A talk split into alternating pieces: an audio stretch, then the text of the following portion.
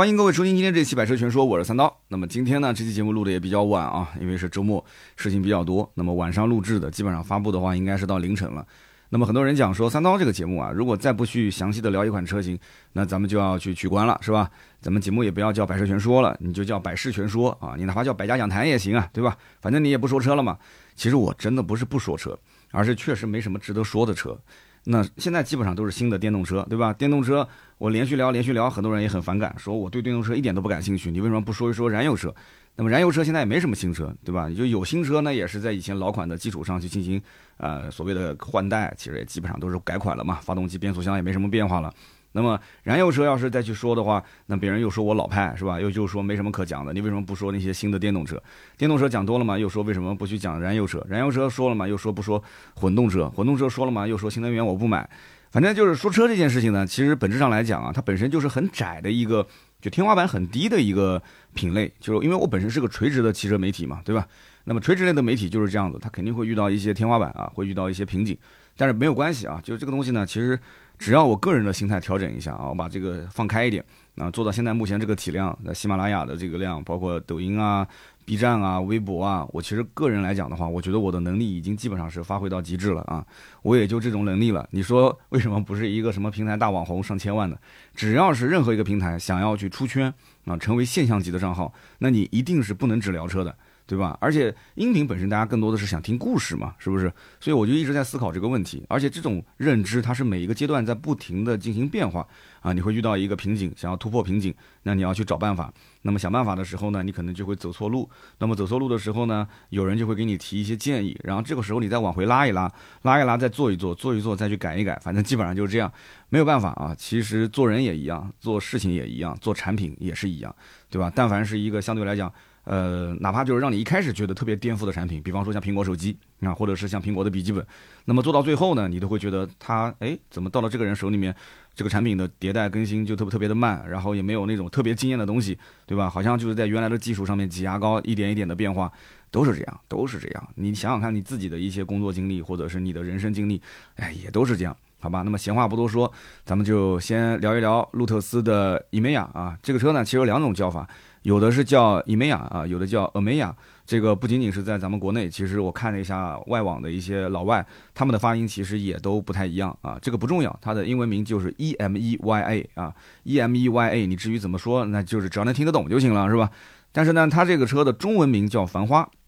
那么繁花呢，大家也知道，前段时间啊有一部电视剧叫《繁花》火了。那么这部剧呢，其实我看了第一集，说实话有一点看不下去，我也不知道为什么。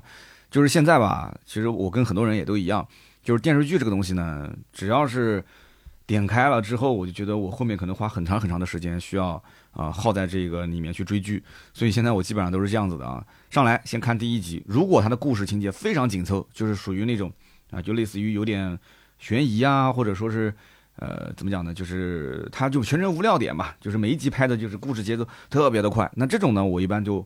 会去追啊，而且我也不会加倍速啊，就会去看，去去想想想它的情节。但是呢，更多的我觉得电视剧真的是，它明明其实可以大概五六集、七八集就说完的，但拉的非常的长。那我就会怎么办呢？我就会去在啊哔哩哔哩上面去找那种叫啊叫什么呃四十分钟看完 什么一部电视剧或者怎样的，现在都是这样子。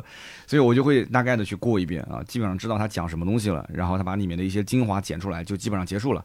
那么为什么我要提到《繁花》这部电视剧呢？因为这个车的命名是在《繁花》的这个电视剧出来之后，然后呢，它上市，然后说这个车中文名叫繁花，所以我当时在想，是不是他去想蹭这个热点？如果说这样的一台车定位在百万级别，他去蹭一个电视剧的这个命名的呃这个方式的话，那我个人觉得是有点 low 了啊，真的是有点 low 了。但是后来呢，按照官方的说法，它不是的啊，官方的说法就是这个伊梅亚呢，它的名字是源自哈萨尼亚阿拉伯语。啊，咱也没学过阿拉伯语，我也不知道这是不是 对吧？那咱们这个如果是有学阿拉伯语的，你也可以说一下。当然了，官方说法应该是不会错的啊，就是哈萨尼亚阿拉伯语，它的寓意是繁花若梦。哎，那你要这么一讲的话，你叫繁花肯定是没有任何的呃没有任何的意义了，是吧？繁花若梦是这么个意思，那么是自由与灵感。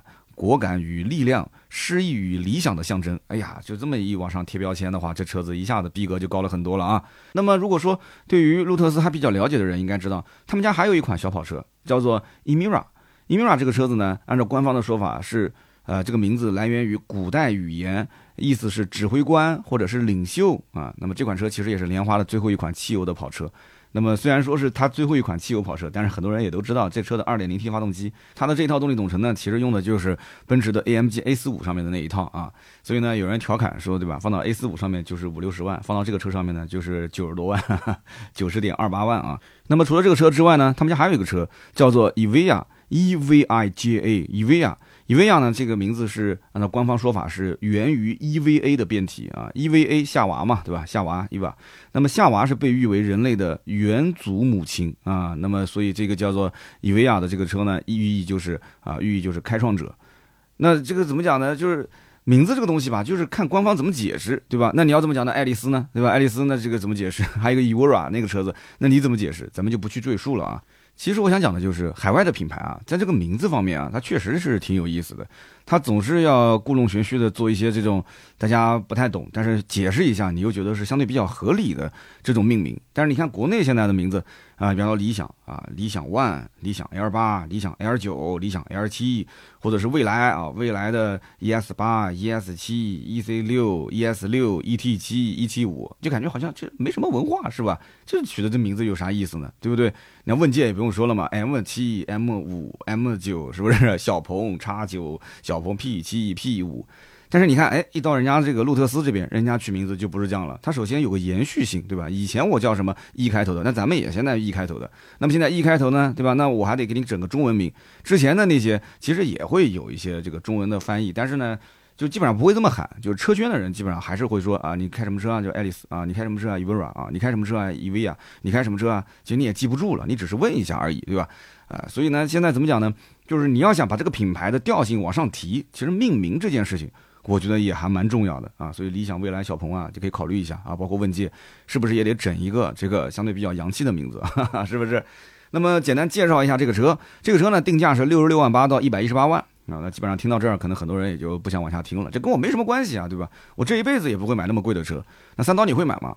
三刀，我我我基本上这一辈子不敢讲，但是可能我十年之内是不会买，因为我马上要去住那个老破小，我怎么可能开这个车子呢？这老破小连车停车位都不一定能找得到，又去哪去哪停？包括我现在住的这个小区也是，我不讲了吗？我们这个小区你开辆奔驰都已经对吧？老大爷看着你都已经是这种就是仰望这种眼神了，是吧？那那那开仰望他不一定会这么看我是吧？开个玩笑啊，其实说实话，这个车子呢确实不是给大多数人准备的。啊，这台车子呢，它会有一些啊，对于整个吉利公司来讲，因为这车现在是在武汉产的嘛，啊，讲起来是个英国品牌，但是吉利公司已经拿过来了，然后呢，把它做电动化，那么因此呢，这是一个纯纯纯纯的咱们在国内产的车，但是呢，你也可以把它理解成是一个啊，还还有那么一丝这个英国车基因的这么一款车，但是这个基因从哪里看，我说实话我也不一定能找得到，但是现在就是一直在吹这个。呃，空气动力学对吧？一直在不停的宣传它的整个的这个底盘啊、操控啊这些，没试到这个车。那如果能真的试到这个车呢，那可以跟大家说一说，这到底是什么样的一个感受。但是我可以这么讲，绝大多数的人，包括能买得起这个车的人，很多他不一定能开得出来。就所谓的什么操控性好呀，所谓的跑车的本质啊。我就问你一个问题吧，你说那些买法拉利的、买兰博基尼的，他真的是会操控吗？他真的是懂操控，或者说是会开车吗？不一定，他只是第一个我能消费得起，第二个我喜欢，第三个就是这个车开出去，它确实别人就知道你财富自由了啊，能证明你的这个社会地位，对吧？非富即贵啊，这个我觉得是最关键的。那我们后面再讲。那么这个车基本参数跟大家稍微说一说啊，车长五千一百三十九毫米啊，超过五米一了。那么它的车宽呢是二零零五啊，超过了两米。车高只有一四五九，那毫无疑问这个车是一个又宽又低趴的一款轿跑。那么轴距是三零六九啊，三零六九这个轴距其实也不算短了。它是五门五座掀背轿跑，那么顶配是四座版本。那当然了，中间两个配置你也可以选装四座，花三万块钱。那么这台车其实在我看来，其实。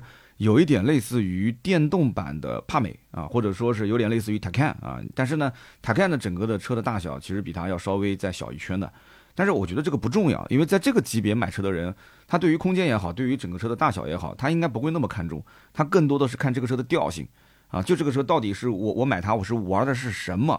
啊，我不可能是为了说买这个车要后排空间大一点，能翘个二郎腿，对吧？能开得更舒服。你要开得更舒服，你不会去买这个车的。所以这个车更多是我消费它，是消费它那种身上比较特别的一个调性，跟别的车子不一致的地方啊，不太一样的地方。那么这个车呢，全系是双电机四驱啊，普通版本和 S 加版本六百一十二马力，七百一十牛米，零百加速四秒一五。那么 CRTC 续航呢是六百五十公里。那么这个车呢也是全系八百伏的高压平台啊。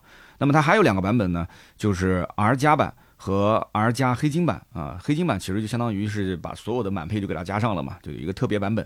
那么九百一十八马力，九百八十五牛米，零百加速两秒七八，CLTC 续航呢分别是五百二十公里、四百八十公里。那么很明显啊，其实，在买这个车的人群里面，可能就分两部分了。那么第一部分呢，就是觉得说，那这个车呢，整体的调性还是不错的，那看起来呢，也像是一个大几十万的车。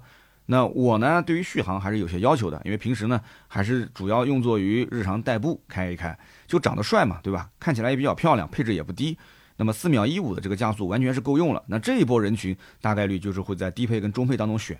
那么剩下来那一波呢，那就是玩性能的，就觉得说这市面上找不到类似，对吧？这种就是哎呀，就是 Lotus 这种英国莲花超跑这样一个调性，然后同时呢，啊，空气动力学啊，包括它的整个的造型啊、底盘啊、所谓的操控啊，再加上这个性能啊，两秒七八，嗯，不错。他会觉得说，那我去直接上到它的这个性能版，那你的预算就得要到一百万了啊，九十多万、一百多万，基本上就这个一个价位。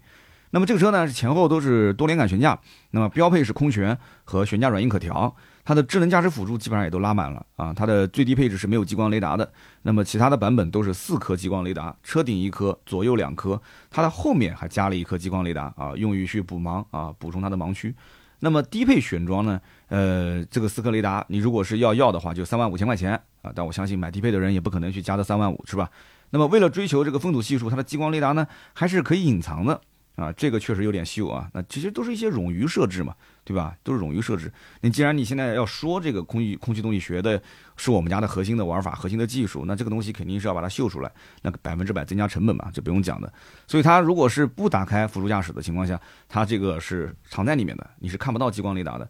但是呢，如果你一旦要是开启辅助驾驶，那激光雷达呢，啊，头顶那一颗跟侧面这两颗就会自动伸出来啊，这个是有点秀啊。那么电吸门呢？除了最低配没有啊，其他版本都是标配的。还有那个自动开合车门，也就是智能车门啊，智能感应车门。这个车门呢，最低配是不可以选装的。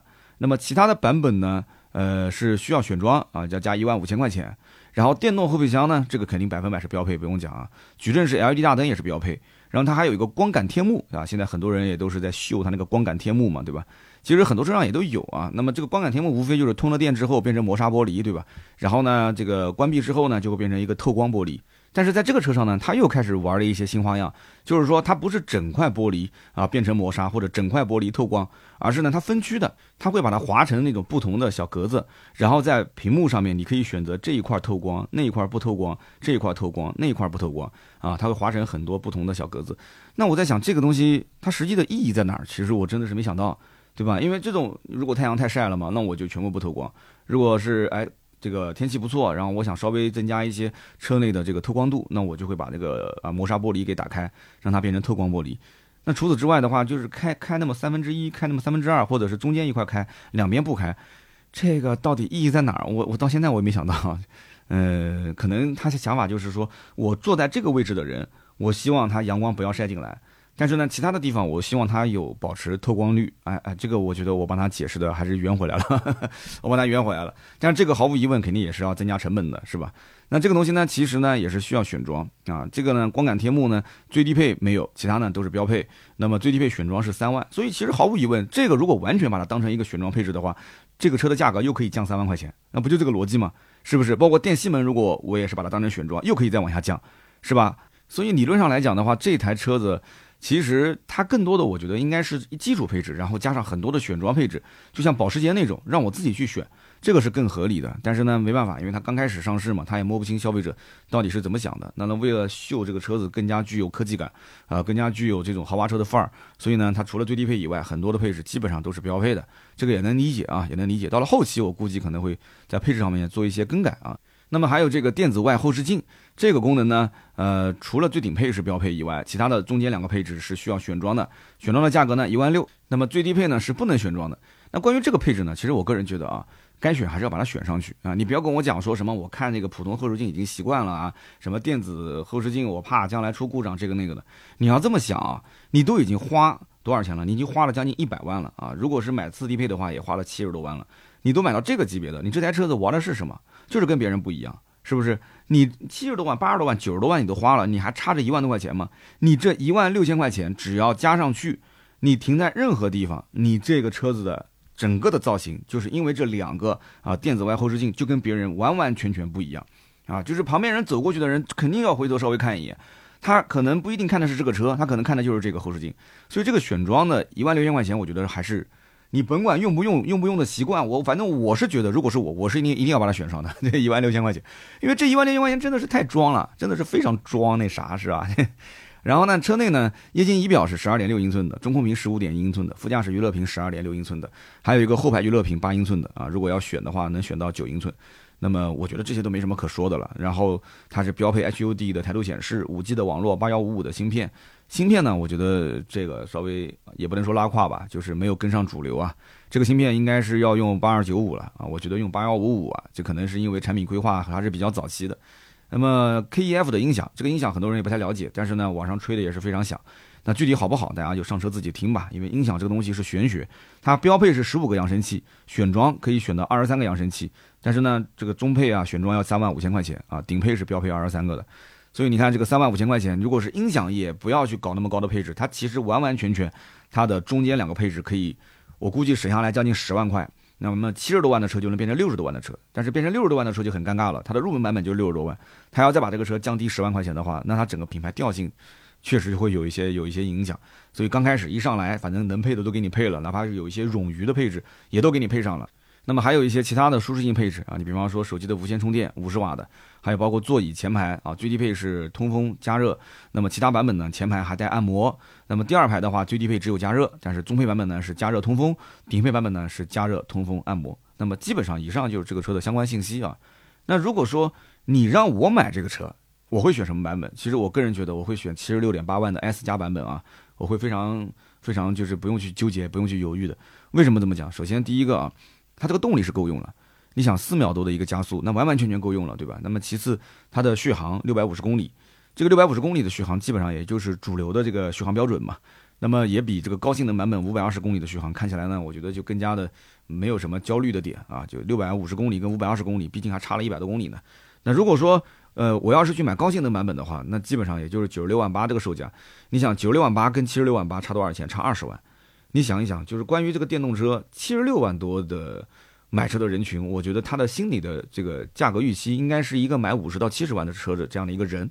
那么，如果是一个买九十六万八的或者是一百多万的这个价位的人，他其实在我看来啊，他是没什么预算的啊。我觉得这是两个概念，你别觉得差二十万啊，真的，我身边见过太多这样的人，买一百多万的车的人，他其实没什么预算，一百多万、两百多万都可以，都无所谓，只不过他就看自己的兴趣爱好就可以了。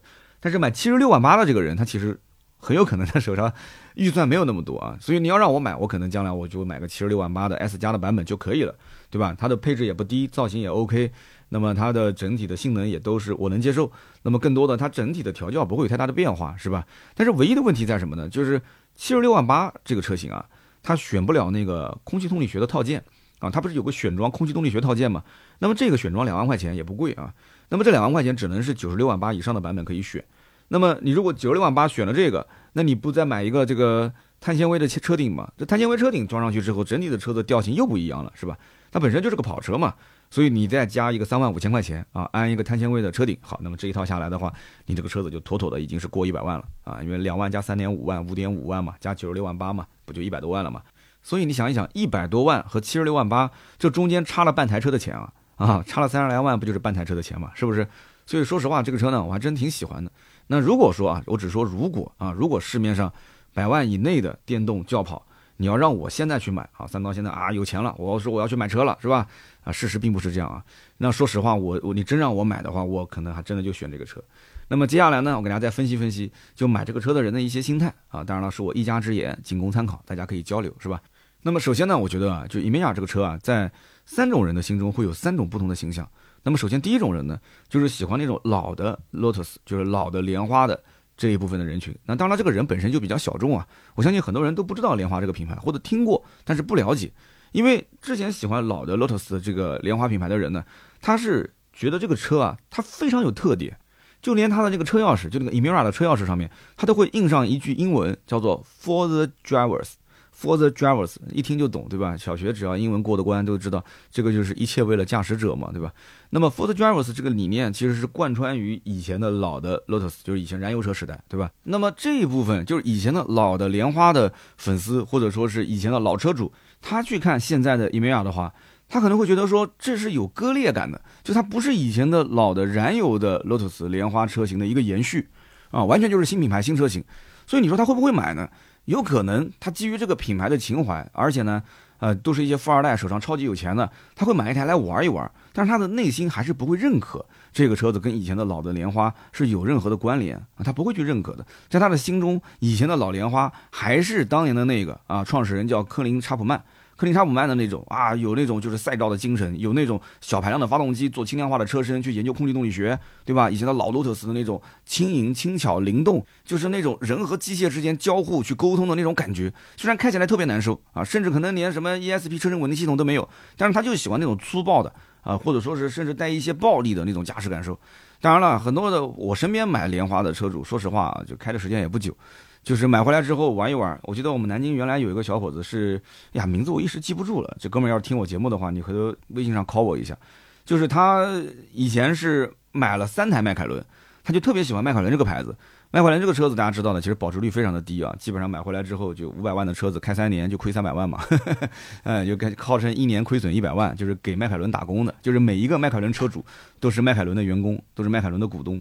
但是很奇怪，就是喜欢迈凯伦的人啊，他就特别喜欢，他也不是买不起牛和马，他就是喜欢这个牌子，他就喜欢这个车，他就想玩。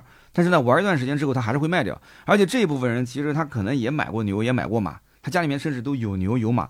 但是同时他也买个路特斯啊，所以南京的那个小伙子三台迈凯伦，然后也是买了路特斯，好像还不止买了一台，然后还带了身边很多人去买这个车啊，买路特斯。你包括我有一次，我记得在车管所遇到一个人上牌，我还跟他聊了。我说我说你认不认识这个人？他说哎，这个人我认识啊，就跟我在一个群里面，我就是看他买了，然后一直在群里面我们在聊聊聊，最后就我我也买了一辆这个车，就很有意思。这个圈子小啊，有的时候小众车型啊，它的人群就非常的团结啊，就是你一打听谁跟谁，呢互相都认识。但是法拉利的车主就不一定，比方说在当地他们互相就认识啊，就很有意思啊。那么这就是呢，我刚刚讲的就第一种人。第二种人呢，就是他会觉得说这是豪华品牌，但是呢，我对这个牌子又不是很熟悉。可是我看这个车子呢，它的所有的宣传啊，它的这些呃，就品牌的这种给消费者的印象啊，他觉得这个车子肯定不便宜，对吧？那么稍微身边有一些懂车的人，稍微问一下聊一下，他也知道哦，这个车子之前是做跑车的。那一听到跑车，对吧？然后再呃讲一讲法拉利啊、兰博基尼啊，他当年跟这些品牌之间的故事，对吧？他当年这个赛道的基因、赛道的故事，哦，他就知道了，这个牌子之前做的都是百万级别啊，甚至还有千万级别，是吧？那么他就觉得我也不用太关心所谓的什么三电技术啊，所谓的这个底子、浩瀚平台是不是吉利的啊？这这都不重要，对吧？那他会觉得说这个牌子、这个车子好，那么英国品牌，那这个车子呢，呃，我开出去别人会觉得贵啊。这个车子呢，我感觉我在电动车这个领域想要去玩的一些东西呢，也都有啊，智能驾驶、激光雷达、大屏，对吧？什么五 G 网络，哎，它什么都有。那你说唯一让他纠结的一点，可能就是都花那么多钱了，结果还是一个武汉产的。那有人讲说武汉产怎么了啊？这个中国国产的又怎么了？现在国产的百万级的车子不也很多吗？啊，我们前面那期节目刚刚聊过是吧？就是怎么讲呢？就是他之前刚刚我们讲理解的 Lotus 英国车这样的一个啊，就是百万级啊、超跑啊、啊跑车，但是再回到他现在买的这个车上，武汉产的电动车、电动的小跑车，也不能叫小了，五米一也不算小了，就电动跑车，他会觉得说，嗯。这个这个我稍微要掂量一下，也仅此而已。但是呢，如果市面上没什么可替代的，他们家正好也缺这么一台车，他手上有那么一个七八十万，我刚刚讲的嘛，就是我觉得大多数人买还是买那个七十六万八的啊，反正就是大概这样的一个预算。我觉得这种人应该就是他的主力的消费人群。那么第三种是什么人呢？第三种是，他可能真的想从这台车上找到那种开电动超跑感觉的这波人。你要知道，目前在市面上啊。你想找这种说啊加速两三秒的，哎，也许有几款车，但是你要想找一个加速两三秒，同时它这个品牌还得要有之前的赛道基因、跑车基因的，好像已经没多少了吧？是不是？然后你同时还要在这个车上找到一些，就是你能就怎么讲呢？就技术上能做一些背书的。你比方说，在跑车的技术上面，路特斯可以做背书；在电动车的技术上面，哎，吉利可以做背书。吉利也是个大品牌啊，它也不是一个什么杂牌啊。那么有了吉利的这个底子，我觉得反而不是坏事。然后再有莲花的这样的一个壳挂在外面，对吧？有这样的一个，因为工程师调教这个东西本身是个玄学嘛，是不是？什么空气动力学这个东西也是靠，对吧？就是玄学嘛，就给你讲一讲嘛。但是实际上什么零点二一也好，还是什么零点二三也好，这都不重要。你开起来什么感觉？有人讲说，嗯，把空气动力学做得很好，对吧？我每一次转向那个轮胎啊，就像是呃抓在地上一样，就像铁轨一样。他会用很多的形容词，那你听的不就有画面感了吗？那你就是根深蒂固，心中就会有个印象了。你说哦，对这个车子，对吧？空气动力学很牛逼啊，这个车子就是像铁轨一样的，四个轮子卡在地上，它特别的稳。你能开多快啊？啊，那这最多最多高速公路也就是开到个一百二、一百三，就说你其他的车子，它它轮子没扒在地上吗？它它也能飞起来吗？还是怎样啊？是不是？但是这种感觉。那这种感觉，这种啊，你感觉到我哇，我已经感受到了风的力量啊，下压力，嗯，风的力量，哪个车子没有空气动力学啊？对吧？那咱们现在国内的很多车都越来越卷，小米都说这已经做到零点一九几了，空气动力学。你就算不懂，你也会比数字嘛，对吧？这个是零点二一，这个是零点二零，这个是零点一九，现在都在卷这个东西。哎，但是现在呢，呃，媒体人又这么讲说，哎，这空气动力学它不是说越低越好，那很多超跑都是零点三，对吧？零点二八、零点二九，所以它要有下压力，为什么呢？因为它做轻量化，车子轻了嘛，那我就需要这车有下压力。所以呢，这个啊，有的时候我感觉搞汽车的跟搞历史的一样，就是在这个不同的时间段啊，讲不同的故事，然后呢，需要去塑造不同的人物，然后就要占领你的心智。就这个东西，其实说白了，大部分人你不认可也没关系，只要真正想买的那部分人他认可，他听懂了，他觉得物有所值就可以了。所以这个故事还是要讲的，没有办法，每台车你要换作是我是这个产品的这个这个 leader 的话，就领导我也要讲，我肯定要讲啊。因为我总要找一些跟别人不一样的地方，而且确实我也是花了时间、花了精力、花了心思去研究的东西，我要拿出来去使劲的说一番，是吧？所以呢，有一部分人其实是可能会在这个车上，他想找这个电动超跑的感觉，在他们的眼里，可能市面上两三秒的车很多，但是有超跑基因的、会玩空气动力学的这个超跑品牌或者是跑车品牌，并没有几个。你真的去看一看隔壁，可能也就是保时捷算一个。但我刚刚说了嘛，塔看对吧？塔看比这车小一圈。塔看之前也出了很多问题，什么车机黑屏啦、三电系统故障啊，对吧？很多的塔看车主都在吐槽啊，因为它量不是特别的大，所以它的吐槽很多声音没有听到吗？它不像特斯拉的量那么大。啊，一旦要出问题呢，很多的车主反映。但是你在什么小红书上搜一搜，抖音上搜一搜，啊，包括哔哩哔哩上面去搜一搜。我记得我当时第一次看这个铁看的车主维权，就是在呃哔哩哔哩上面。那哥们儿就是应该是第一批车主吧，天天吐槽，天天骂，说这个车这个出问题，那个出问题啊，去各种软件升级没有用，天天在骂。但是你要问他说开的怎么样，他开的挺好的，对吧？那车子整个的底盘操控调教都是不错的。所以呢，这就是铁 a 跟这个我们讲的 Emira 的这个车之间的一些差别。它跟它之间有相似的地方，但是也有很多不同的地方。所以我个人觉得这台车子其实对铁 a 的影响还是蛮大的。虽然官方讲说我跟保时捷铁 a 不是对手，我这台车你看我这么大，对吧？我应该是跟宝马的 i7 是竞争的。但是我相信绝大部分的人应该不会拿这个车跟 i7 做对比啊。为什么？因为我反复在想一个问题，就是 i7 的这种整体的气质跟这台车的气质它完全不一样。我如果是买 i7 的话，那可能说。这台车子更多的是买给别人去看的，我可能会用于去接待、去商务啊。我经常接人，我经常会穿梭于各种商务场合，跟很多的一些生意场上的人打交道。我开这个车子，对吧？证明一下自己的实力，证明一下自己的品味。但是如果我要是买 e m a i a 的话，那我更多的是什么？是愉悦自己啊，是我自己开的开心，我自己开的爽啊。对不对？所以我为什么讲我可能是偏现实一点的人啊？就是如果我真的要买，我可能还是买那个 S 加的版本，七十多万就够了。但是一定会有第三种人，就这一类的人，他是要在这个车上找到电动跑车的感觉。他也许不一定那么懂操控，但是他觉得说，既然钱已经花到这个份上了，我就一定要到顶啊！我就一定要让它最极致的性能啊，在这个车上才能配得上它这个最极致的啊，所谓的这个叫什么空气动力学，是吧？所以呢，这个车型。呃，一定会有人买顶配，但是我个人觉得啊，呃，你稍微理性一点啊，你应该觉得这个电动车没有必要在上面去花那么多的钱，真的，因为电动车是讲究平权的，它的配置本身就比较平均，而且电动车的马力其实没有那么值钱，它不像之前的燃油车的时代，对吧？你说你买个保时捷911啊，你从买个保时捷911的普通版本，再到保时捷911的 Turbo S 的话，那这个价格将近就翻了一倍了，那不是这个概念，在电动车里面，其实它的马力啊，我觉得对于你来讲的话，你可以去试。但是你心中千万不要按照燃油车那个年代去估价，你试完之后，你觉得说确确实实那个 R 加的版本啊，就完全能满足你对于这样的一个跑车的印象，而且你的兜里有那么多的钱，那你就去买，对吧？那没人拦着你嘛，你多花个二三十万，你觉得也不差这点钱。但是我觉得绝大多数的人肯定就是一个普通版本就够了。那么如何去看待这台车当中一些所谓的卖点呢？其实实话实讲啊，就是你扒开来看，你会发现啊。这台车子也没有多少能宣传、能吹的东西嘛，无非就是光感天幕，其实这也不是很新鲜的了，它无非是做了一个分区嘛。然后就是这个电子后视镜，这个也不是什么特别创新的东西。然后顶配是标配，其他的版本呢，你可以花个一万来块钱去进行选装，是吧？秀一下自己的科技感啊，秀一下自己的未来感，就是反正秀的成分我觉得更多一点啊。其实普通后视镜都能用嘛。那么如果还要再讲什么亮点呢？呃，我觉得就四颗激光雷达吧，比别人稍微多那么一颗，但是实际用起来怎么样？那个补盲的。所谓的就是后激光雷达补盲区到底有什么样的好的更好的效果，我不是很清楚啊，因为我觉得目前前置三颗雷达已经完全够用了，对吧？那么其他方面。那有人讲空气动力学呢？空气动力学前面已经说的够多了，咱不用说了，对吧？而且跑车这个东西，其实说白了，哪一辆跑车没有去研究空气动力学呢？是不是？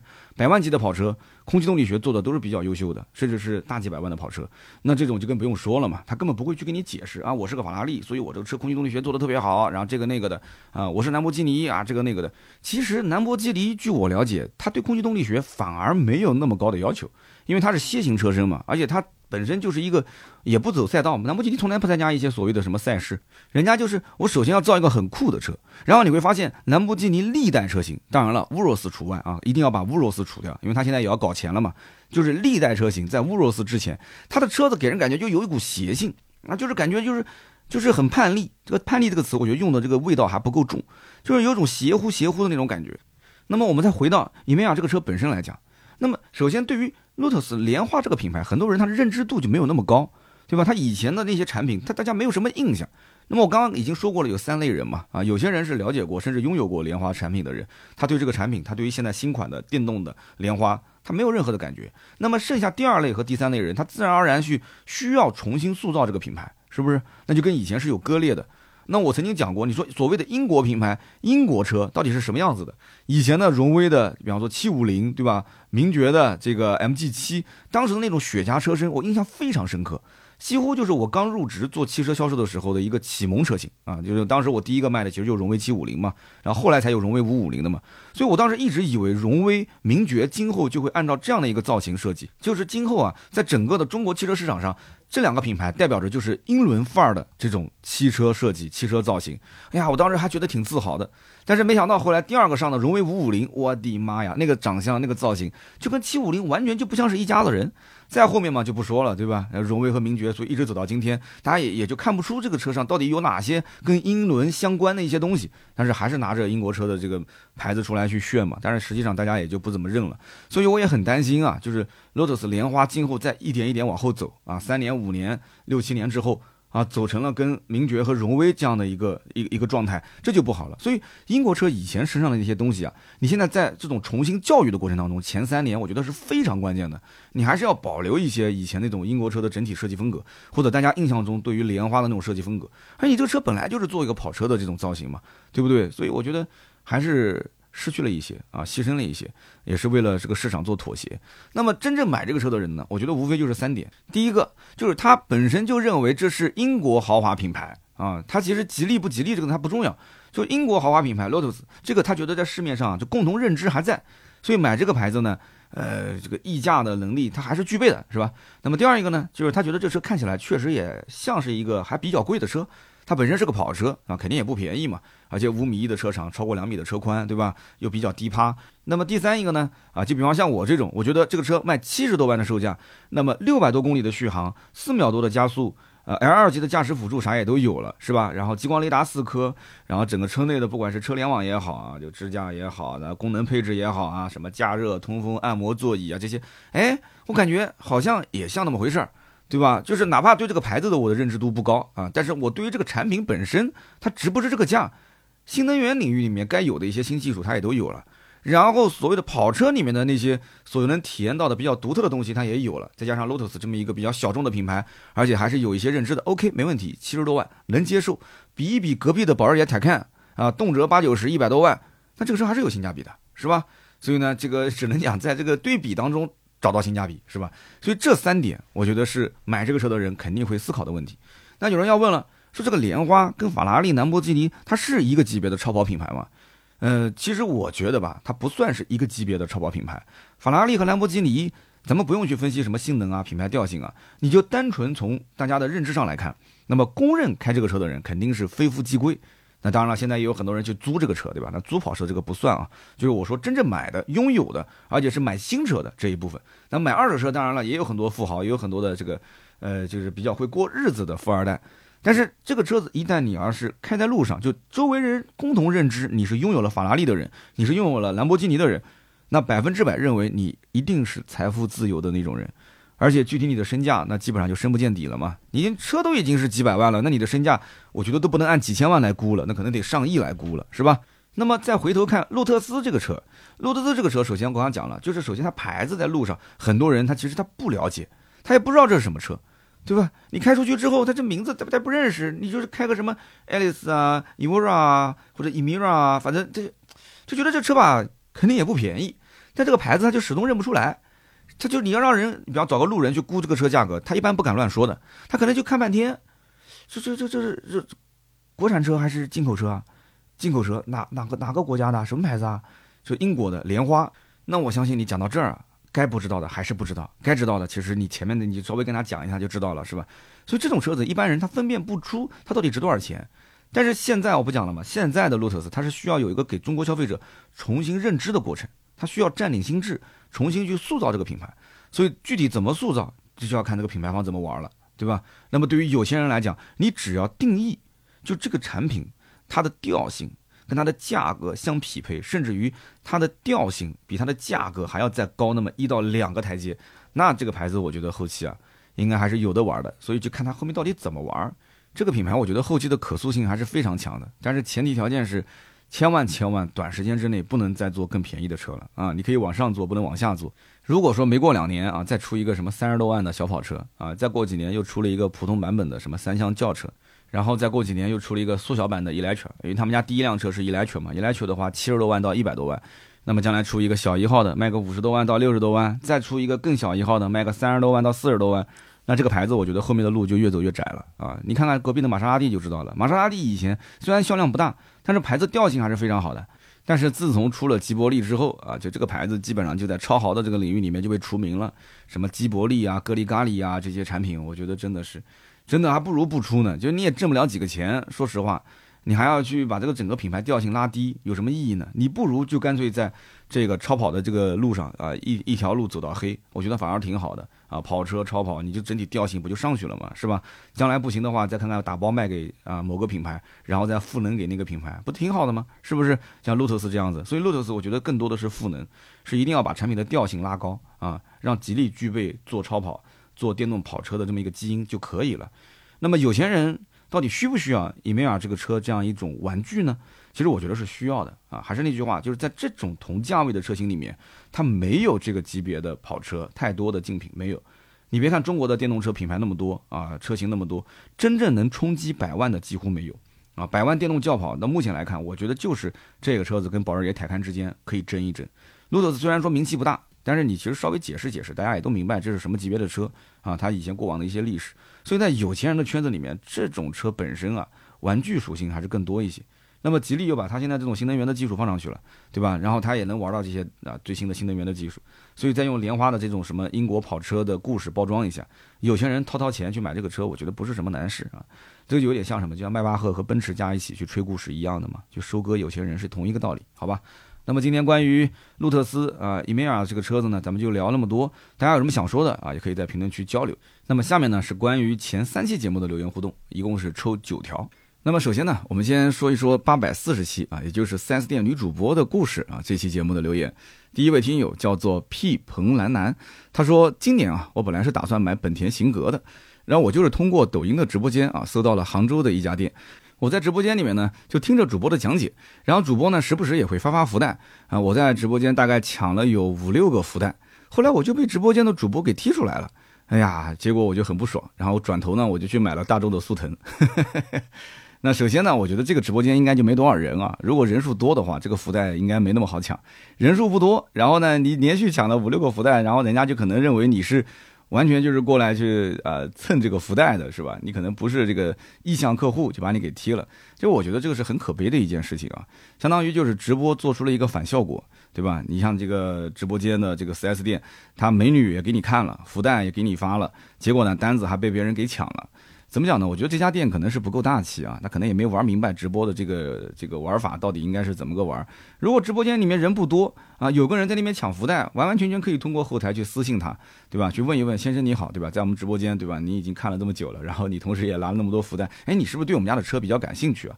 其实完完全全，因为他做直播是这样的，就是主播归主播，摄像归摄像，然后他后面还会有一个类似于像导演一样的，或者说是叫网络客服，然后这个人是负责去场控。啊，比方说他要想屏蔽一些什么言论啊，他可以把这个人拉黑。你像他被踢出来，其实就相当于是被拉黑了嘛，对吧？但是同时，如果发现这个里面有一些网友对车比较感兴趣，他完全是可以点击他的这个 ID，然后后台给他发个私信。就问一问你是不是对这个车感兴趣，对吧？在我们直播间，对吧？这个这个福袋你也抢了，而且也看了那么久了啊，甚至于你在直播间也有互动，你也有发一些弹幕啊什么的。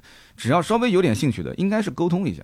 是这个店的这个玩法啊，它第一个不够大气，第二个这个既然是福袋抽奖，它本身就是随机的，人家也都抢到了，你要能玩得起啊，对吧？你还把它给踢掉了，所以这个我觉得是很奇葩的一件事情啊。我就不公开这家店的名字了，因为他当时在留言区也说了是杭州的哪家店，但是呢，我觉得。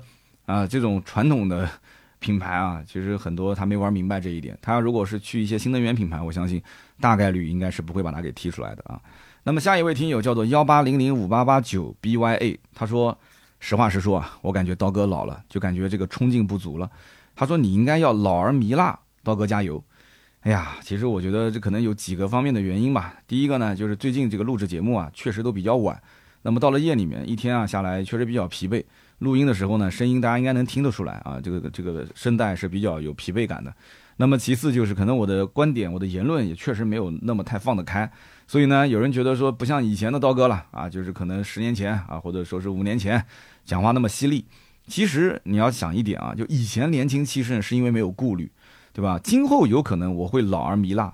啊，也会是因为没有顾虑，但是现在恰巧在这个年龄啊，在我现在目前啊商业合作也比较多的情况下，我的顾虑确实是有的。那你说完全没有不可能啊？虽然说音频这个频道我想的也很清楚了。你像我今天讲这个 Emira 这个车，Emira 这个车，你说它本身是吉利的品牌旗下的，吉利跟我的关系大家应该也都知道啊。熟悉我的频道内容的人应该都是看到过我跟合作，就是吉利，不管是旗下的吉利品牌也好，极客品牌也好，领克品牌也好，银河品牌也好。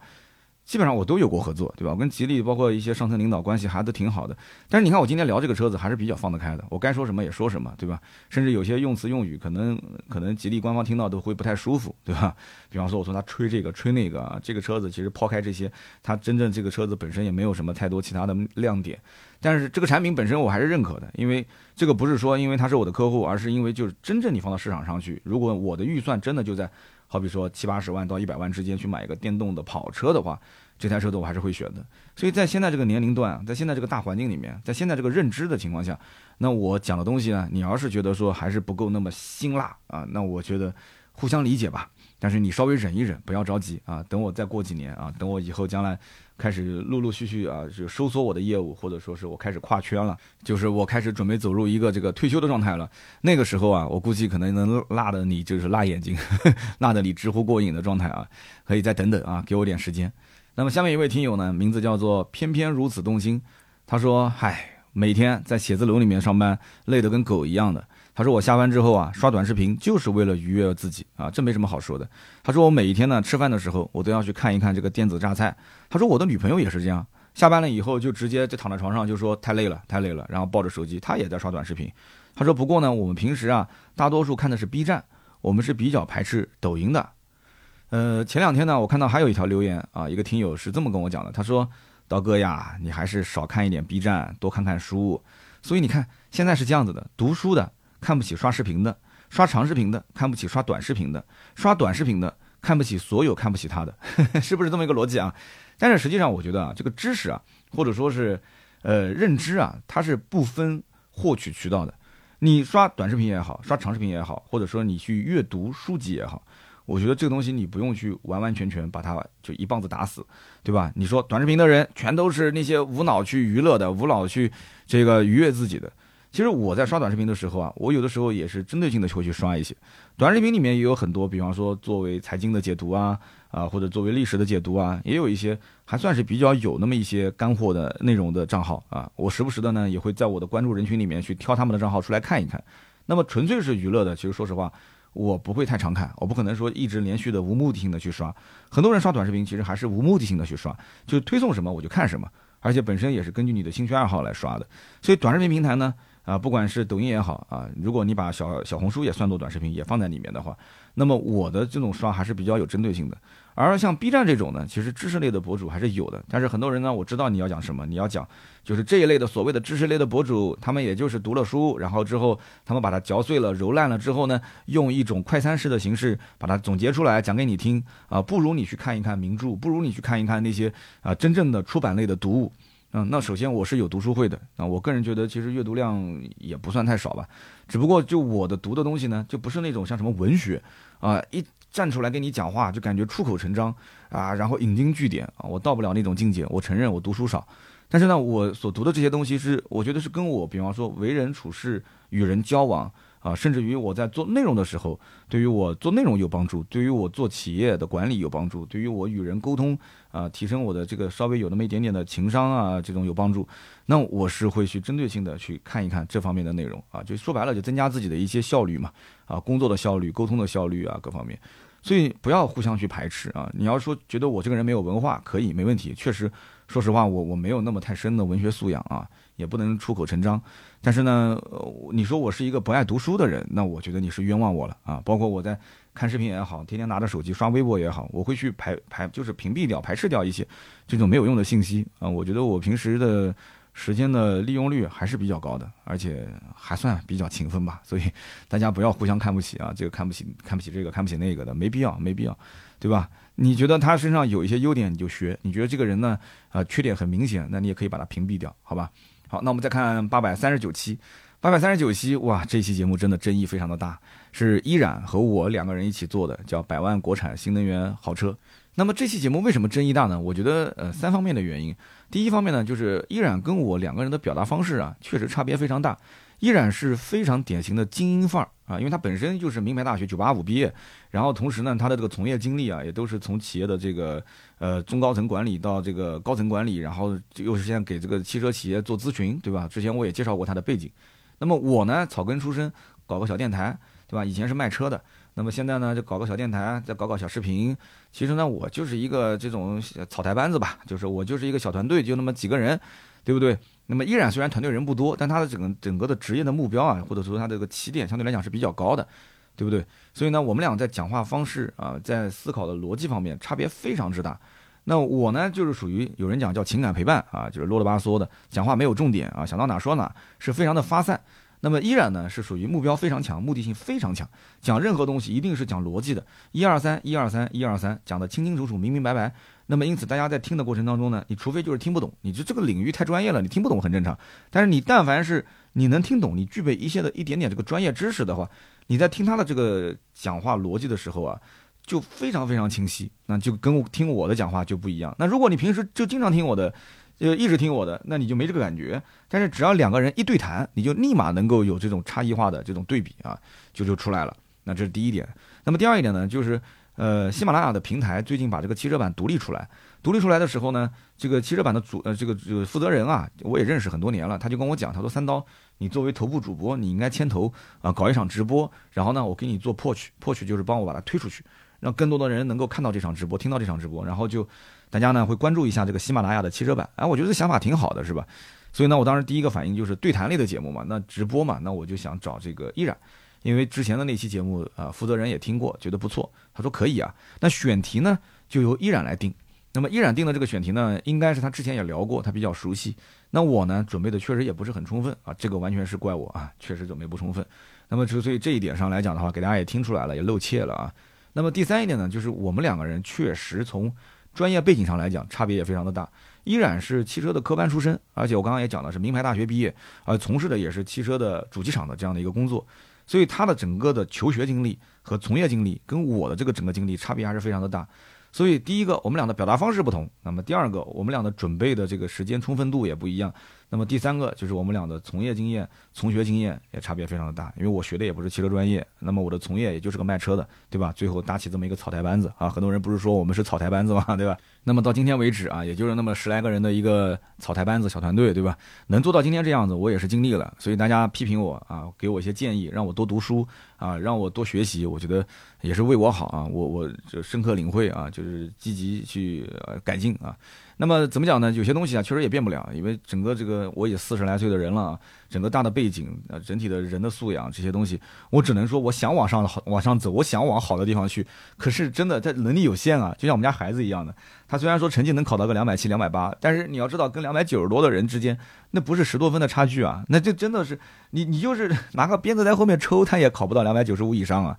因为我之前经常讲嘛，就南京的一些民办的初中的考试是至少得两百九十五、两百九十八以上。我经常讲三百分的考三百分的人，那是因为试卷上一共就三百分，语数外每一门一百。但是你你要是六百分，他依然还是考六百分啊，对吧？可是我们家孩子，你说两百七、两百八，我觉得他已经很好了，对不对？回想我当年五年级、六年级，我都不一定能考那么高的分数嘛，是不是？所以就怎么讲呢？就你你希望我好，你你希望我更加的精英范儿，更加的优秀。呃，这个理想是很好的，但但是我觉得就像我看我们家孩子一样的，我觉得他已经很优秀了，我觉得三观也很正，人也很善良，呃，长得也是这个小姑娘也挺漂亮的，对吧？那两百七八十行了，跟他妈妈肯定不能比嘛，对吧？他妈一直都是三道杠，从小都是年级第一、第二的，咱们只能希望他这个基因能够有朝一日唤醒啊，呃，但是我觉得这个学习这方面可能还是介于我跟我跟我老婆之间吧，啊，我觉得就是一个普通人，认了就认了啊，但是呢。对吧？我觉得他就是要要有主动学习的这样一个精神，主动学习的这样的一个思想啊，这种内驱力还是要慢慢的去培养，还是要我觉得挺好的，挺好的。那我也是一样的嘛，对吧？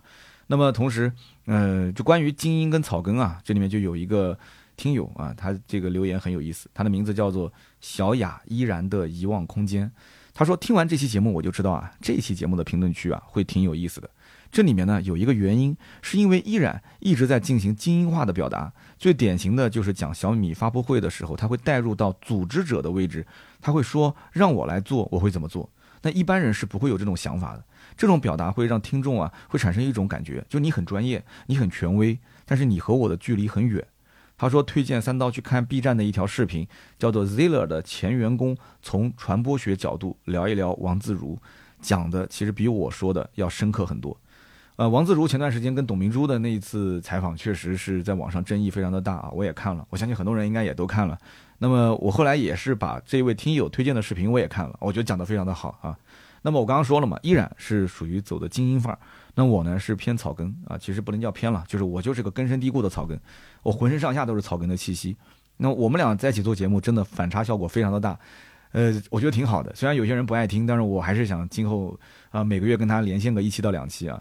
那么这个听友推荐的视频，我看完之后呢，我觉得这个感触啊也蛮深的。我觉得这个视频里面有几句话说的很好啊。他说是这样的，就是你可以是精英，但是你千万不要摆出一副精英的姿态。就是在当下的这个互联网的环境里面啊，就是你比我优秀，你比我过得好，你可以放在你自己的圈子里面你自己玩，但是我没有必要听你来教育我。哎，这是很多网友的一个一个很真实的想法。那么这个视频的主持人他还给了一个解决方案。他说：“如何去解决这个问题呢？”他说：“一共有三点。第一点呢，就是你要主动展示自己的日常生活，你要展示你普通人的那一面啊，不要总是一个精英的范儿，对吧？你总归你不是完人嘛，你总归是有缺点，你要去主动的展示一下自己某些方面的缺点。那么第二一个呢，就是表达方式方面，你要更加的口语化，更加的年轻化，更加的互联网化。那么第三一点呢，就是叫做真小人策略。”就是呢，用一个非常坦诚的态度，就告诉所有的网友，我就是很市侩，我就是很功利，哎，就直说，甲方就是我的爸爸，对吧？咱做自媒体，我不能不为了赚钱啊。那我现在拍这条视频，我就是商业广告，我就是挣了钱了。我做直播，我就是为了挣钱的，哎。你这么一讲的话，就堵住了很多人的嘴，对吧？网友就会觉得说，哎，你跟我一样，就是一个俗人，你也不过就是个网络乞丐而已啊。他有了一些心理上的优势，有了一些优越感，那么看你的话，也就看得更顺眼一些了，是吧？是是不是这样子啊？他说，哦哦，四种，他说了四种，还有一种，还有一种呢，就是不露富啊，就不要露富啊，要谨言慎行啊。但是这个人设千万不能翻车啊。就说到这儿呢，我觉得估计有些人就要笑了。就可能会讲说，这三刀你是不是之前就知道这几点，你就开始按照这几个方式去去去做？你看啊，要主动展示自己啊，普通人的一面，展示自己的一些缺点啊、弱点。那我在互联网上面，就是微博是我跟大家沟通的一个非常多的一个入口。那我平时在生活中展示的都从来没有说是秀什么这个有钱那个有钱，买豪车豪表什么的，我也没有豪车也没有豪表，甚至我住的房子都不是电梯房。我相信我可以这么讲，可能绝大多数的网友住的房子都比我的房子要好啊。那么这个。我就是普通人嘛，对吧？就这是第一点。第二个就表达方式，那我一直都是口语化。你想让我书面化，我也书面不了；你想让我去营造一种精英范儿，我也营造不出来。我想什么说什么，我就是一个俗人，对吧？你说什么年轻化、互联网化，你要跟我讲什么易坤年，我也知道，是吧？一给我的 gal gal，我也懂。就这个东西说白了。这个怎么讲呢？就是咱就是活在互联网上的这么一个人，平时呢我夹杂一些这个互联网的一些用词也都正常啊。那么第三一个呢，就是刚刚讲的真小人策略，对吧？就跟大家直接说嘛，就是我该有商业有商业，我这个企业本身就是要去盈利的嘛。我也没有个有钱的爸爸，是吧？我要家里面特别有钱，我也自己买车自己测了，但是我做不到这一点。我从一开始每一毛钱每一分钱都是我自己靠双手靠我的这张嘴我把它挣回来的。那我现在团队也是慢慢的人多了，对吧？我也要为那么多的兄弟们的家庭去负责。所以你要说我没挣到钱，我肯定也挣到钱了。但是我要跟那些什么北上广的这些老媒体人比，或者是跟那些网红啊，就瞬间爆火几千万粉丝的人比，那我只能说挣的是辛苦钱。所以呢，这个我跟网友讲的也是非常的直白。但是你不用去关心我具体挣了多少，对吧？那肯定是比打工要强嘛。呃，只能说我现在这些我所挣到的钱，我没有去乱花啊。我们家孩子要去买个学区房，我在节目里面也是聊了大大半年了，很多人也是讲，都听你都听烦了。那我要是真的是十分的有钱，就是我就，对吧？几千万、上亿的这种收入来源，那我说实话，你说买个小小的区区一套学区房，那算啥呢？是不是？那我还是要纠结。你甚至于我平时，你比如说学区房了，我平时就换个手机，对吧？我就是买个什么拍摄的设备，几千块钱。我前两天发微博我还在讲呢，这个大疆出了第二代的麦克风，我还我还在纠结，我就说这个要不要买一个第二代的？因为第二代麦克风拍短视频的时候插上去啊，它那个回放视频声音可以直接放出来。但是第一代的麦克风插到手机上之后啊，它就你要回放必须把它拔掉，拔掉之后听听完之后再插上去，就老是拔插拔插，大家的那个拔插的那个插口啊，又容易出问题啊，所以呢，我就一直想换啊，两千多块钱，但是我的性格又在那边摆着，我觉得二代买回来一代又浪费，所以啊，就一直有点纠结。但是说实话，还是钱的问题。如果说这个东西两百块，你会纠结吗？根本不纠结，马上立刻今天上午下单，明天我就要拿到手。两千多块钱，对吧？那就说明这个整体的收入啊，还是有待提高啊。然后第四种就是不露富啊，不露富谨言慎行啊。说实话，什么叫露富呢？我也没什么富好露，要互联网上炫富，那就完全就不敢想象啊。我自己账上有几毛钱，我自己心里面也很清楚，所以呢，我我觉得我这方面应该是不会翻车啊。所以也非常感谢这位听友啊，建议我去看的这个视频啊，对我来讲很受启发，非常感谢。也建议大家可以去看一看，叫做 Zilla 前员工。啊，从传播学角度聊聊王自如，但是评论区的争议还是比较大啊。有人说他没讲到重点，所以你看，就是这一期节目，你看他，我觉得讲的已经非常好了，但是评论区里面还有很多的争议啊。所以做自媒体就这样嘛，对吧？有人争议也很好。下面一位听友叫做依稀节奏，他说啊，此刻我正坐在云朵酒店啃着冻梨，为了找这个酒店，我在出租车上面还专门找到了三刀八百三十一期的那呃音频节目，我回听了半天，我才确认了一下酒店的位置。那么我刚刚跟老板呢也报了一下刀哥的名字啊，说是三刀推荐的。老板也说了，说刀哥这个人确实挺有意思的。哎呀，非常遗憾我，没跟这个老板加上微信。下次哪个听友啊，如果是在住这个酒店啊，就是沈阳机场旁边的云朵酒店，完了之后呢，这个呃跟老板要个微信啊，回头呢你找盾牌推给我啊。其实我想找他应该也可以啊，给他打个电话就可以了。他那个网上肯定有电话号码的，对吧？但是我主动找别人，那这个这个对吧？对吧？毕竟对吧？呃，开始精英范儿了啊，开始精英范儿了，对吧？好，那我们继续讲。他说我住在房间里面，我就在想，就为什么要选这个云朵酒店呢？其实主要还是基于对刀哥的信任。正常情况下，携程上面去找酒店啊，找机场附近的酒店，价格阈值这个范围之内，系统排序的话，前五名评论过百的都是连锁酒店。我是肯定不可能订到这家酒店的。这个酒店呢是在呃大概是第十名靠后，而且评论也不是特别的多，我应该是不会选。但是这一次我在机场边上，我就选了这一家啊，主要就是相信刀哥，信任刀哥。一方面呢，我觉得三刀的这个三观还是很正的，而且呢，感觉我们两个人呢这个脾性啊是相投的。他说我是充分相信刀哥的推荐。那么另外一方面，就刀哥整个的节目我听下来，我感觉人设啊非常的真实、接地气啊，天然给人带来一些幸福感。他说我呢是从技术转做销售。他说我这个项目呢做了很久之后啊，我就有些感悟。他说我感觉想要做成一件事情啊，你跟客户之间要快速的建立好信任，这是个基础。那么除了要树立专业度啊，也就是深度，还要有行业的整体认知，那也就是高度。那同时呢，还要有言出必行的啊这么一个力度。啊，他总结了三度，你看。然后他说呢，我本来想在微博留言，但想一想喜马拉雅是刀哥的娘家，所以呢，在这里留一条言，也是祝三刀的节目越做越好，一路长虹。非常非常感谢这位兄弟对我的信任啊。那么其实谈到信任呢，我觉得人与人的信任建立啊，无非也是三点啊。大家不是喜欢听话听逻辑性嘛啊，三点啊，动不动就三点。那么首先第一呢，就是不要让对方感觉你有目的性啊，就是你比方说。我在讲这个呃沈阳的这个故事的过程当中，其实大家知道我肯定不会去推销这个酒店的，对不对？你你知道我是个汽车博主，这个小老板也不可能找我做广告，他也做不起，是吧？所以呢，这个我没有目的性，所以我在讲这个故事的时候啊，你会放松这个戒备心啊。那我在讲车的时候，你就会去思考了，这个品牌跟三刀是什么关系？这一期会不会是广告，是吧？那么第二一点呢，就是你作为这个表述的人，你要有一定的专业性。那有人讲三刀，你对于这个酒店你也不专业啊？你专业吗？不是这个专业性。你想一想，我常年出差，对吧？大家也都知道我是常年飞东飞西啊，就天南地北到处飞，所以我一定是住过很多酒店。那我住过很多酒店，那我既然说这个酒店它绝对值这个价，那我住下来整体感受还不错，那你会质疑我对于酒店的评价吗？不会的，因为我住的酒店一定是比绝大多数的人要多啊，是不是这样子？那么第三一点呢，就是讲故事的魅力。什么叫讲故事的魅力呢？啊，这里面也是建议大家去看一本书啊，不是有人说我不看书嘛啊，哎呀，我就开始打脸了啊。这本书的名字叫做《故事力》啊，叫做《故事力》，它的作者叫做高林和林洪博。那么这本书非常有意思，虽然中间废话也很多，但是它提炼了很多观点，我觉得值得大家去好好的看一看。那么《故事力》里面讲到几个点，首先讲一个好故事的话，它有三个标准。第一个呢是脉络清晰啊，如果听友根本就听不懂。那你讲这个故事讲了也是白搭啊，脉络一定要清晰，你要有主题。那么第二个就是要引发好奇，你从一开始讲故事的开场的时候，你要让别人不停的追问，后来呢？后来呢？后来发生什么呢？对吧？那么第三一点就是你要能引起共鸣，没有共鸣的故事说出去都是自嗨。那么这个共鸣的点，其实我再延展一下，其实说白了就是你要能结合啊对面那个人的利益，如果这个故事跟他不相干啊，他也没有那种时代的代入感。同时，他也觉得这个故事跟他之间没有任何利益的关联性，那你就是自嗨嘛，是吧？那么这本书里面还讲到什么故事的六大要素啊，故事的讲故事的这个黄金法则啊等等。大家如果感兴趣啊，你可以买本书回来看啊。作者是高林和林洪博。那么你要如果说想听音频，哎，我看了一下，喜马拉雅上面就有会员节目啊。当然了，这个是没有推荐的啊，是没有目的性的，没有推荐的，好吧？那么再看看下面一位听友，第三位听友，他的名字叫做狸狸狸狸猫啊，就是狸猫等于前面四个狸。他说：“哈哈，咋一股马云跟马斯克对谈的既视感啊？”那我相信很多人应该也是看过马云和马斯克对谈的那个视频啊。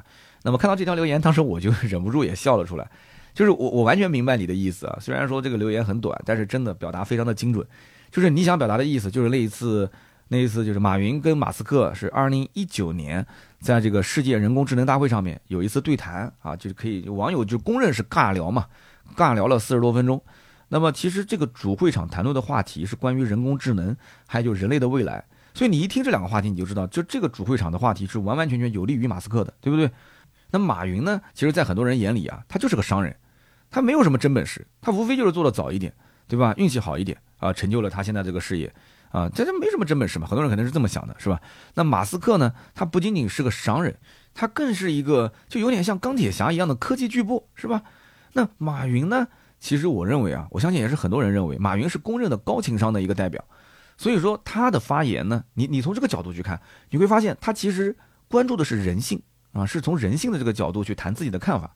但其实从逻辑上来讲是没有问题的。啊，你不信？今天这一期听完之后，你再回头去看一看，这个人性上面这个角度分析是没有任何问题。但是人工智能它是反人性的，所以马云跟马斯克他讲不到一个频道里面，我觉得完全是正常的，对吧？你你谁知道人工智能今后就往后发展它会怎样的，对不对？它会不会作恶？它会不会作恶？完全看这个企业是不是有那种恶的基因在里面。所以今后人工智能发展到一定程度之后啊，法律的条款、伦理的道德这些层面都会被冲击的嘛，对不对？冲击以后就要重塑了嘛。对吧？你知道你需要制定一个法律，针对于机器人未来的人类啊，他们需要去共同遵守，或者机器人遵守这个，人类遵守那个，是吧？但是马斯克是坚定人工智能是未来，人工智能是必定人类将要走到的一个新的高度，他是这一方面的创业者啊。所以呢，他不会顾及这些东西。至于这个法律也好，人伦道德也好，就往后走。就马斯克可能觉得他本身就是一个需要被重塑的过程，因为他本身，你看他这几个行业，Space X 也好，这个特斯拉也好，他都是在重塑这个行业。所以那为什么行业能重塑，法律不可以重塑，道德不能重塑呢？对不对？所以他就是本身就骨子里就这么一个人。你看这个伊隆马斯克，他不是好几个孩子也都是通过试管婴儿出来的吗？难难道说他没有生育能力吗？难道说女方没有生育能力吗？有啊，但是他可能就考虑到就是基因层面，对吧？他通过试管，那具体他做了一些什么样的这个我就不知道了。但是生出来，比方说有双胞胎，因为试管婴儿很容易出生双胞胎嘛。他现在好几个孩子嘛，很几很多都是这个试管出来，所以他们俩之间在做对谈的过程中，这整体的这种不管文化背景也好，价值观也好。包括他们俩研究的这个领域也好，对吧？马云是研究人的，你说伊隆马斯克研究人吗？人是什么？他其实他都有点看不起人类，所以他们两人在一起解读下来之后，网友就认为说是马云见识短，马云层次低啊，马云没有文化，马云就知道搞钱。啊，但是伊隆马斯克是一个啊，这个特别厉害的，这个这个有科技背景的这样一个创业者，真的是这样子吗？那不一定，还真不一定。我跟你说，其实马斯克也是个商人，只不过他是被啊科技的这个标签贴的更加的啊重一些，而且他确实是个奇人嘛，就在地球上也不可能复制第二个马斯克嘛，对吧？所以马斯克这个人确实是一个很特别的人，而且他确实也敢把自己赚的钱直接梭哈到下一个项目上面，而且那个项目几乎。就是在所有人看来，就是完全烧钱，也不可能成功的项目，哎，结果都给他烧成了，所以这是个奇人嘛。那我做过马斯克的音频的传记，那依然甚至还写过马斯克的书，所以我们俩其实真的可以再来一期，就聊一聊马斯克这个人，很有意思啊。行啊，那么我们再看看下一期节目啊，嗯，就是关于 4S 店爆雷的那一期啊，4S 店爆雷如何去防止自己买烂尾车。那么首先第一位听友叫做小丽啊啊啊，他说啊，三刀，你有没有想过东莞？其实是某维的地盘，你看很多人都不敢说华为两个字了。某维的地盘，他说东莞的税收支柱性企业啊，你想一想，所以大概率啊，就是某维在背后应该是出了力，他搞定了银行的这件事儿啊。我其实懂你的意思了，就是他在当地是支柱型企业，银行跟他之间啊会会会这个有有一个这个相关联是吧？那么华为的终端总部确实在东莞的松山湖，这个我也是知道的啊，之前是搬家嘛，搬过来。那么，要不是这位网友提醒，我还真没想到这个层面。那东莞的这家经销商，就是问界的这个经销商，其实他在二零二三年的财务状况已经出问题了，对吧？那我还真的，你要这么一讲话，真的就就觉得有可能，华为跟银行层面应该事先也是打好招呼的，就盯着这件事情，盯着这家经销商。你要是一般的企业，你就打个招呼，银行也不一定理你，是吧？但如果是华为这种企业，从这种华为的高层的这种角度来看的话，那银行应该相对来讲是要重视的啊。但是呢，这种啊也只是一种猜测，因为这个不可能有证据的，除非是内部人士出来爆料，说我就是华为的人，我就是亲历这件事情的。然后华为一共是支付了多少钱，然后跟银行那边是打过什么招呼，除非是这样，那外人是不可能有确凿的证据的啊。但是不管怎么说，这件事情目前来讲啊，就是永奥集团爆雷啊，也就只有问界这一个品牌对于消费者是最负责任的，那确确实实。他是把这个事情解决了嘛？啊，帮消费者去把这个牌给上了，要不然的话交了钱提不到车，这就是板上钉钉的嘛。但是现在板上钉钉的就是人家把这个事给解决了嘛，是吧？那么咱们想一想，如果说这个事情，呃，不是在东莞啊，这件事情是发生在上海，啊，或者发生在长春，对吧？长春你买了一汽大众的车，然后呢，经销商跑路了，那有没有可能一汽的人派到经销商店里面说，哎，我赶紧把这个车给截回来，然后说我七天之内给你把这个合格证搞定的？对吧？那有这种可能性，有，咱们不能说没有，对吧？因为毕竟一汽嘛，对吧？有，但是我觉得啊，可能性很小，对不对？因为你想，它光是这种企业的性质，它走内部的流程可能都不止七天，你说是不是？好的，那么看看下一位听友的留言啊，叫做异世界的银行家，就听名字啊都知道你是在银行行业的啊。他说听了刀哥那么久的节目，第一次听到刀哥讲，想听一听银行有关从业人员的看法。那么恰巧我就是从事这个行业的啊。他说：“这个时间点其实正是银行在搞开门红的时候，只要是经营条线的，都是忙得团团转。而我在信贷前台和中台风控线，我工作了十多年，所以呢，我可以拆开来跟大家讲一讲这方面的一些点啊。”他说：“呃，就好比刀哥讲，你想要实现客户只要一刷卡一交款，那么银行就能自动划扣，这其实就涉及到人民币存款结算相关的很多规定。”他说：“你要知道，这个银行啊，它其实跟 4S 店之间。”就是质押车证贷款的可能是 A 银行，但是呢，这家 4S 店它收款的有可能是 B 银行。哎，这一点还真说到点子上了。的确，很多的 4S 店都是这样，就是找银行贷款的是一个银行，然后给员工发工资，然后收这个客户的款项的是另外一个银行。哎，真的是这样子。他说你要想啊，A 银行无论是从技术层面还是从法规层面，都很难实现这种，就是你收款是在 B 银行收款，然后直直接实行这个跨行实时结算，很难实现。而且要实现这个功能啊，系统还要能区分出啊，智能区分，它认定哪笔款为销售收入啊，并且能够在合法的框架之内实现强制划扣。他说这个在当下其实是非常困难的。那你要说完全不行，那也也不是不行，就是它未来有可能就这种操作啊，通过人工智能啊，通过大数据啊，啊，通过法规的完善啊，啊，实现技术层面跟法规层面都是可以的。但是呢，他又讲了一点，他说想要商业银行去推动这件事情，几乎没有可能，他没有这方面的动力啊。哎呀，这个里面他讲了很多的一些，哎呀，细思。细思也不能说极恐吧，就是说，就是细思确实琢磨琢磨很有味道的一些事情。银行行业的人一听应该就懂了。那么这里面呢，他提到一个银行开门红，这个很有意思，因为我还曾经亲身经历过，大概是在应该是二零一一年前后吧，因为那个时候是 Q 五刚上没多久。然后那个时候呢，我们公司的银行卡，就是包括我们收款的银行都是中国银行。然后中国银行的这个客户经理啊，就到我们公司来，跑到了这个销售经理的办公室，然后找到了我们几个经理，我们当时办公室四个经理。然后就问我们想不想办信用卡，那我这个人呢，其实只有一张信用卡，我也不太想多开，我当时就直接拒绝了。然后听他在那边办公室聊天，我就听出来了，他当时就是在搞这个银行的开门红。他说这个机会啊，错过就错过了。现在银行开门红呢，就是开办信用卡，就对于像我们这种合作单位稳定工作，而且相对收入还可以的，可以开一张二十万额度的信用卡。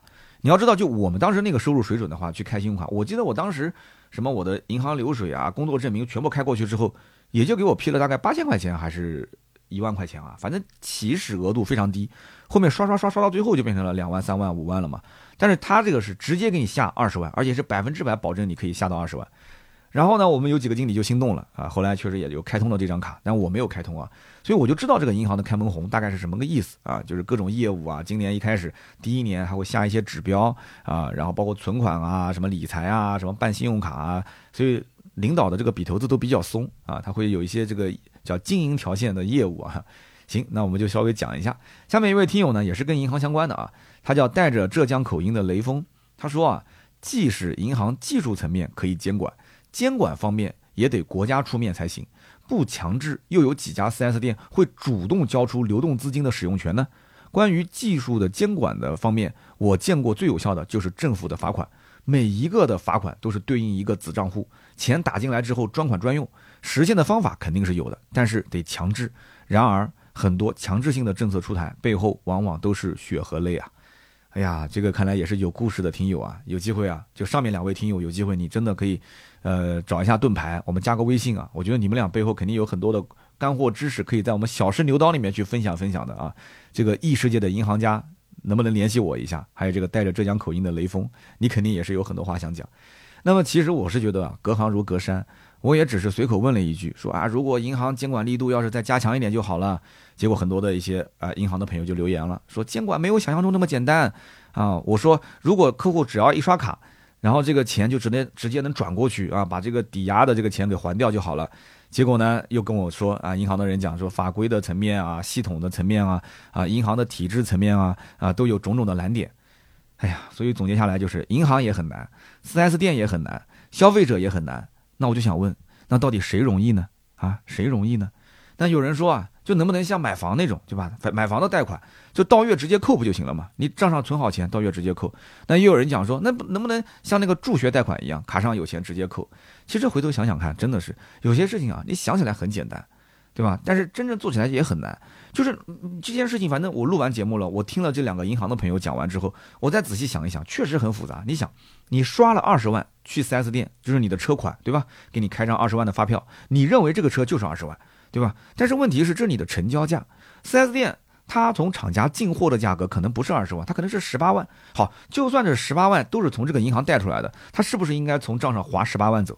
那你说从你的账上扣怎么扣呢？扣十八万给这个银行，再扣两万给 4S 店，那你不就知道 4S 店挣两万块钱了吗？是不是？那难道说自动抵扣扣到银行里面，银行先一把头划过二十万，然后再返两万块钱给 4S 店？那这又算哪一出呢？那这个 4S 店进的这两万算什么呢？对不对？就很奇怪是吧？那么还有一个情况就是，你要知道，那有些车都是亏到卖，是真的亏本卖。它的进货价如果不是十八万，它进货价是二十一万呢，你刷给 4S 店二十万，4S 店去解压，他需要给银行打二十一万才能把这个货款给解压，就是合格证解压出来。那这个一万块钱，4S 店还要再给他强制扣款，直接划拨出去啊！我的天，那 4S 店上账上的钱随随便便都给银行能划走，强制扣款，那 4S 店不要开了，你就没有安全感了。是不是？那这样做也是不对的。那么还有一个问题就是，它不是一辆车一辆车的进啊，是不是？它都是一批车，一批车，那就是很多不同的车型、不同的价位。那么一批车进，那肯定是动用银行的这一笔这个库存融资贷款直接打过去。那当然了，你也能理得清这里面具体哪一台车多少钱啊？这家银行去呃去去贷款给你的。但是这里面也涉及到很复杂，而且还有一个问题点啊。就是这个银行里面贷也不是全额贷啊，你去厂家进货这台车十八万，他也不可能说完全用库存融资啊，他有可能三方融资啊，他自己的账上打了六万块钱出去，厂家那边给他稍微呃抵个六万块钱，就是后期再给嘛，啊货先发给你，然后呢银行再贷六万，所以它这里面确实很复杂啊，所以讲呢讲到最后大家会都绕晕掉了，反正就是一句话，就是在我们看来有些事情很简单，但是真正你要落到实处的话，你会发现这里面有很多的问题，牵一发而动全身，你都要去想。好吧，那么今天就聊那么多啊！上面的三位听友就是四 S 店爆雷的听友。那么今天一共是抽了九位啊，每一位听友呢都可以获得我们的玉露香梨一箱，由任言记赞助的。大家如果想买这个梨子呢，啊，也可以上我们的公众号“百车全说”上面去看一看我们的这个微店，然后看看我们的这个商城。那么同时呢，也可以加盾牌的微信四六四幺五二五四啊，他的朋友圈平时也会发一发。那么这个梨子确实不错啊，他也是赞助了我们很多朋友，也是花钱去买了啊，吃的确实感觉挺好的。大家如果感兴趣，水果这个东西嘛，平时家里常备，而且呢，这个我还是那句话，有两件事情是你不管花多少钱投入是一定有回报的啊，绝对不可能是一个失败的投资。第一个是健康，第二个是教育。那么吃吃水果肯定是更健康的一个生活方式嘛，所以这个梨子这一块呢，我觉得它卖的也不贵，大家感兴趣呢也可以消费消费啊，就在我们的微店里面。好的，那么以上就是节目所有的内容，感谢大家收听，听到最后都是铁粉。如果能给我投投月票，那我当然是更开心了。月票就是在手机播放页面小三角的下方点一点啊，每期节目听完大概会有两张月票，你可以啊送给我。如果说你要是不投，你其实过期也就过期了，这个月票是会过期的啊。那么同时呢，大家可以关注我更多的内容，在哔哩哔哩上面呢叫百车全说，每周一期长视频；在抖音上呢叫三刀砍车，每天都会更新。那么同时我的微博叫百车全说三刀啊，盾牌微信四六四幺五二五四，我们的公众号百车全说，大家想关注也都可以关注一下。那么想跟我一对一交流啊，知识星球你也可以加入一下。其实我很久没有宣传知识星球了，这几期都忘了说了。知识星球呢，在我们的这个喜马拉雅的详情页面里面就有二维码，扫一下就可以进。同时呢，你也可以在公众号，包括盾牌的微信里面，也可以找到我的知识星球啊，或者你直接下拉小程序搜知识星球，然后在里面搜三刀的朋友圈，也可以找到我。知识星球可以跟我一对一的交流啊，也会也有一些这个啊，比如提前点播啊、独家节目啊、行业资料啊，可以分享给大家。好的，今天呢就聊那么多，我们下期节目接着聊，拜拜。